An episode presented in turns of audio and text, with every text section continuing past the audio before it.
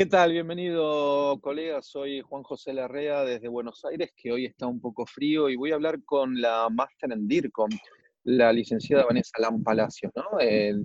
Vanessa está, yo estoy con el frío de Buenos Aires y ella está con el calor de Guayaquil allí en Ecuador, a quien ahora voy a dar paso para hablarte de un tema de comunicación en crisis. No solamente por esta cuarentena y pandemia que estamos viviendo, sino porque eh, durante esta cuarentena un caso de crisis interno a la organización, no como el que estamos viviendo, insisto, donde esta pandemia le, da una crisis, le contrae una crisis a la organización y es ajena. Pero voy a saludarla a Vanessa. Vanessa, ¿cómo estás? Bienvenida al podcast DIRCOM, allí en Guayaquil. ¿Qué tal, Juanjo? Qué, qué gusto saludarte. Un abrazo fraterno a todos los que nos están viendo en Latinoamérica y en todo el mundo.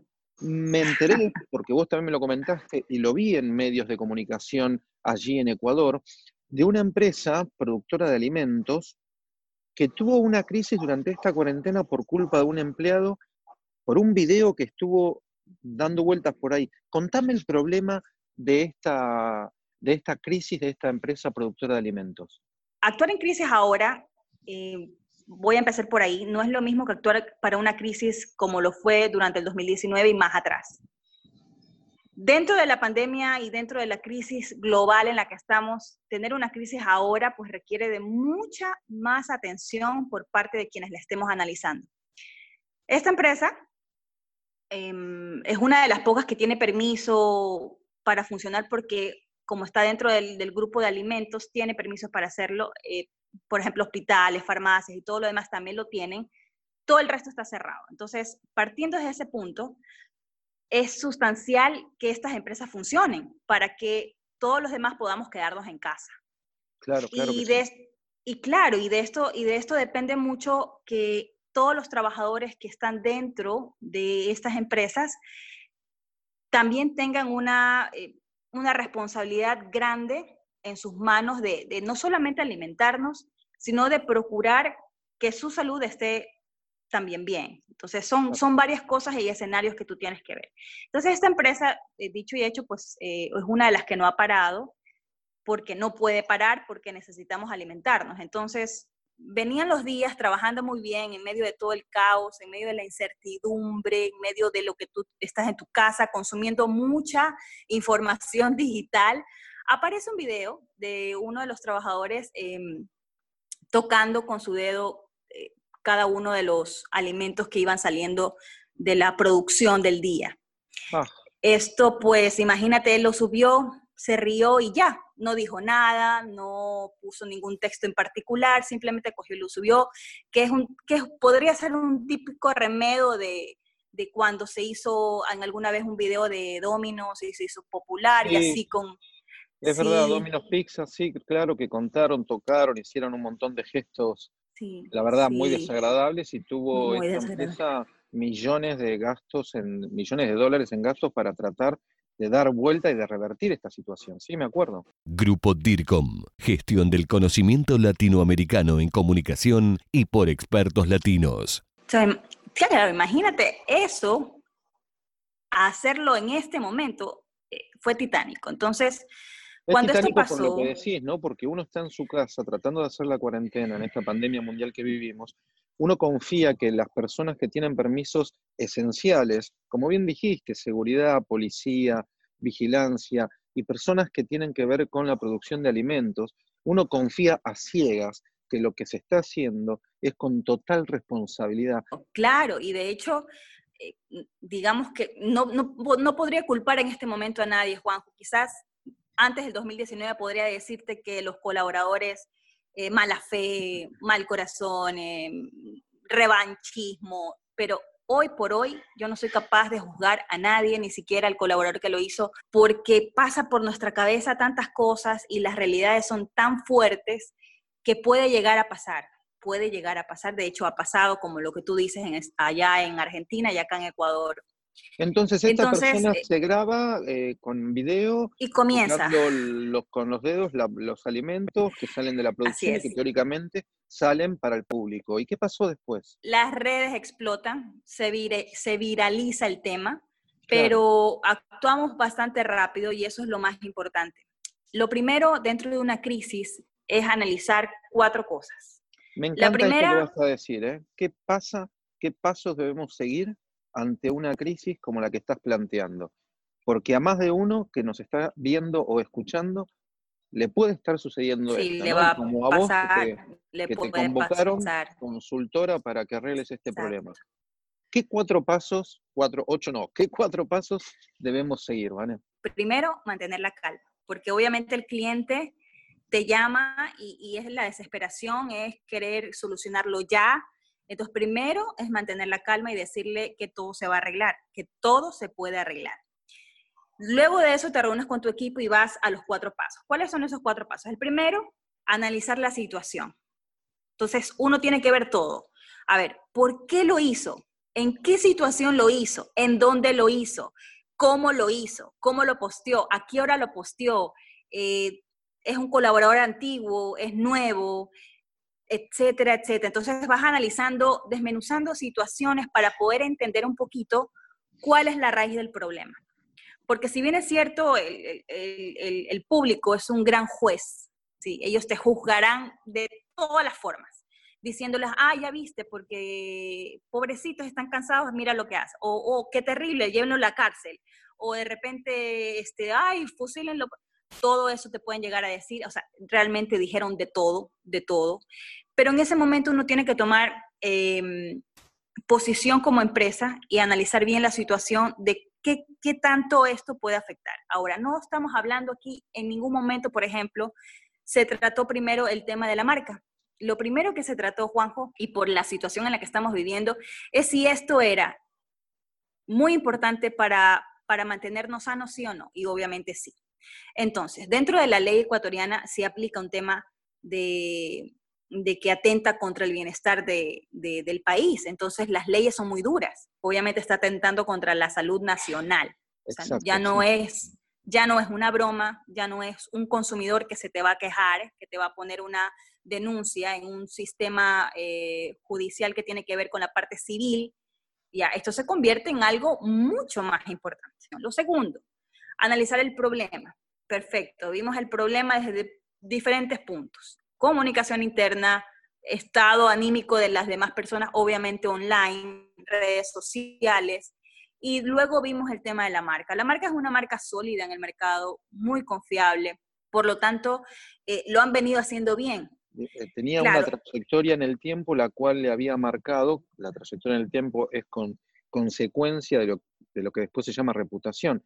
Por suerte había trabajado su trayectoria, tenía una reputación sólida y fuerte lo cual ayuda en estas crisis, que a veces cuando me preguntan, ¿para qué necesito comunicación? ¿no? Que uno no lo puede creer en estas alturas, pero ¿para qué lo necesito? Bueno, lo necesitas para muchísimas cosas, entre otras o tantas, esta, la de cuando haya una crisis, tener una reputación sólida y fuerte y saber que uno cuando habla es confiable y no hay que estar buscando claro, por alrededor. Toda la razón. Eh, es mucho más fácil recuperarse de una crisis cuando ya cuando has venido trabajando en un camino de confianza con tus públicos. Eso es indispensable y es muy, muy eh, indispensable incluso comenzar a hacerlo ya, porque ahorita la confianza de, de, muchas marcas, pues, no por las marcas, sino por la situación, pues está venida abajo. En todo caso, bueno, el tercer punto eh, luego de que definimos cuáles eran los principales problemas a atacar en ese momento, porque ahorita no estás, no estás viendo, ay, que comunicación interna, que el clima laboral, o, no, aquí estás viendo es el problema en específico, concentrarte en analizar el problema y en solucionar el problema.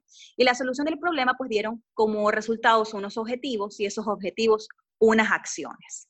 Eh, lo primero que hay que hacer en un, un tema de crisis y que nosotros lo aplicamos 100% en todo lo que hacemos como comunicación, es que tienes que decir, tienes que pedir disculpas.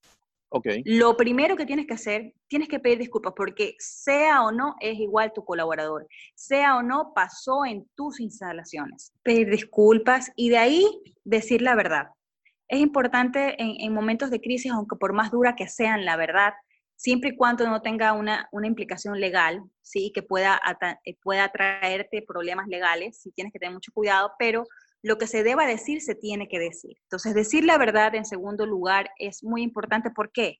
Porque lo que quieren los públicos es que tú les hables, que quien les hable sea transparente en la comunicación. Y eso, mira, la gente no que porque está a través de un celular no lo va a notar, lo va a notar, lo va a sentir y se va a quejar. Entonces, dos cosas muy importantes. Pedir perdón y ser claro en la comunicación, decir la verdad. Decir la verdad. Y ya lo tercero, Sí, ya lo tercero y más adelante, que es lo que estamos trabajando con, con esta persona que me, que, que, me puso, que me puso como su, su asesora, es eh, que se tiene que recobrar la confianza. Pero antes de recobrar la confianza había que hacer un paso muy importante. Y es que todos, todos en este momento debemos agradecer.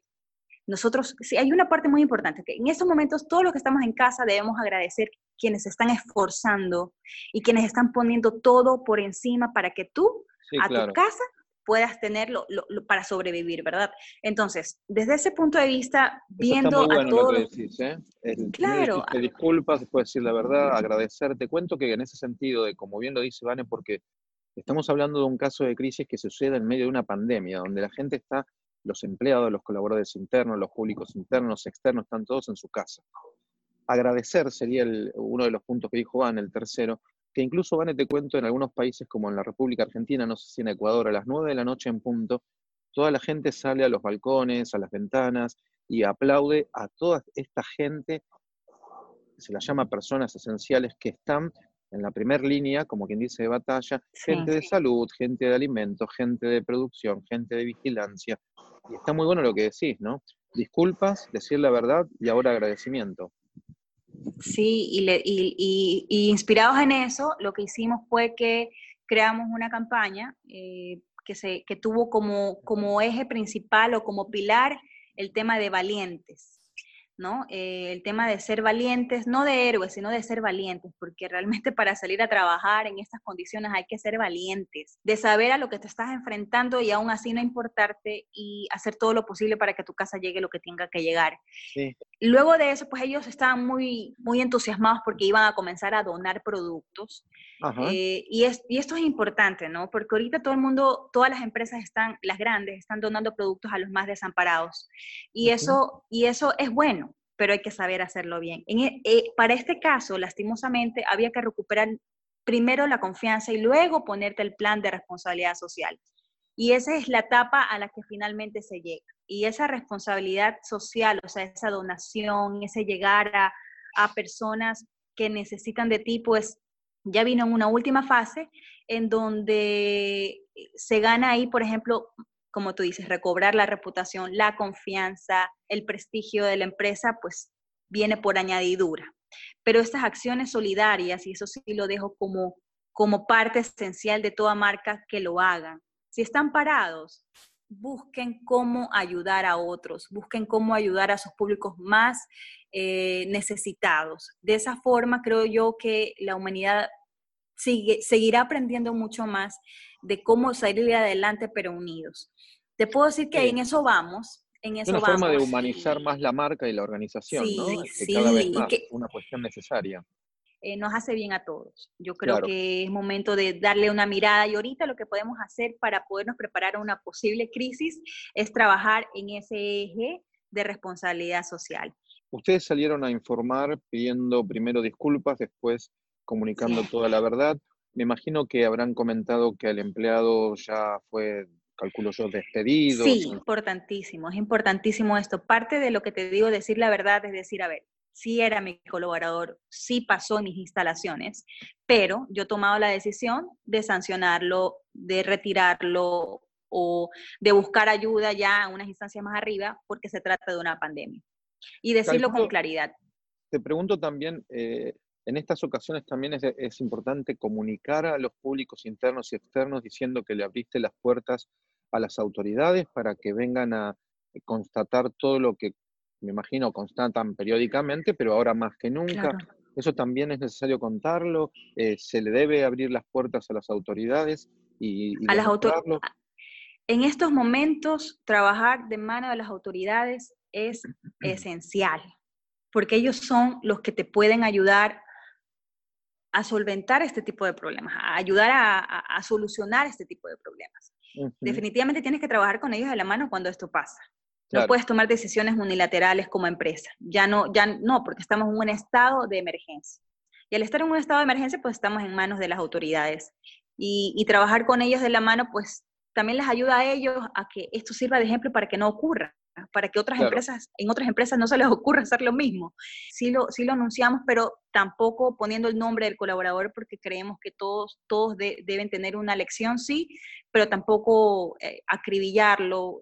Cometió un error como todos, eh, pero eso sí, hay que, eso sí lo doy yo como sugerencia, no, no, no mencionar datos personales del involucrado. Me contaste todo hacia el público externo. El público interno, de un momento para otro, se entera por las redes sociales, se entera tal vez por los medios de comunicación tradicionales, radio, diario, televisión, que en su empresa, pues tal vez se, se, enteraron primero por los demás medios, que en su organización ha sucedido este hecho lamentable. justo también en este momento, ¿no? Por eso es que era importante contar esta crisis que han vivido y que vos estás llevando adelante para, revertirlo. Ahora, en un momento de pandemia, de cuarentena, donde todo el público interno no necesariamente está yendo a trabajar, porque debe haber un plantel reducido trabajando en esta organización y otros tantos deben estar en su casa. ¿Hubo alguna táctica para comentarles a ellos? Sí, este, pedimos disculpas, pasó esto, sí, es verdad, pasó aquello, este, vamos a hacer tal o cual cosa. Bueno, en primer lugar estuvo dentro de la información general y con los, con los públicos internos que actualmente estaban trabajando, se, se, los reunió y se, reforzaron, se reforzó absolutamente todo. De hecho, lo dice en uno de los comunicados, que se volvió a insistir en todas las normas que deben ellos seguir. Y todo el apoyo que, que quieran tener de la empresa a nivel anímico, pues también la tiene.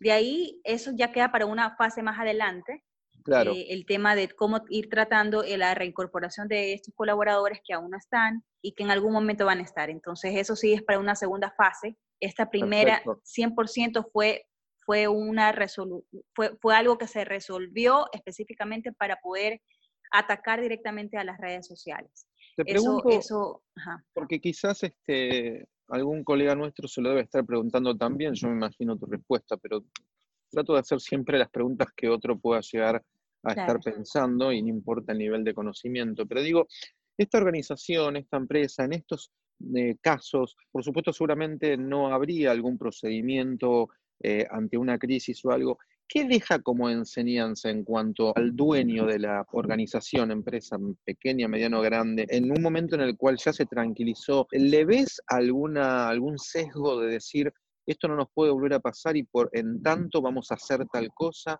se armará tal otra, o vos como consultora decirle, bueno, esto pasó, pero para, para cuando vuelva a ocurrir, porque posiblemente vuelva a ocurrir, ojalá que no, vamos a tener estos pasos, estos procedimientos. Sí, bueno, la lección que les queda a ellos es que todo puede pasar y en todo momento, y que hay que estar preparados. Eso definitivamente es como una lección que ellos lo van a tener de largo, eh, eh, como te digo, es una marca que sí trabaja muy a menudo con su imagen, muy a menudo con su confianza con los públicos.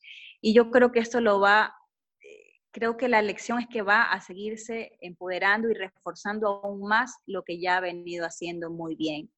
Yo creo que esa es la lección para él. O sea, es, es como que en estos momentos las, marcas dicen, no, ¿para qué voy a hacer algo? ¿Para qué voy a postear? ¿Para qué voy a seguir? Si total, todo el mundo está en casa, nadie me está consumiendo, pero no, la gente sí te sigue consumiendo y la gente se sigue informándose, entonces no tienes que parar.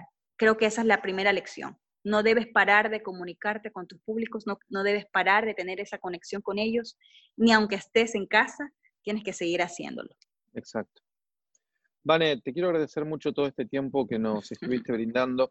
Si quisieran contactarse contigo en alguna red social, ¿bajo qué usuario te pueden llegar a ubicar? ¿O, querés dar un correo electrónico o una página web? Estamos en el grupo DIRCON, ahí me pueden ubicar. En las redes sociales me encuentran como Vanessa Lampalacios, así que a las órdenes, ahí estamos, con el grupo acá en este Ecuador, con el grupo en Argentina.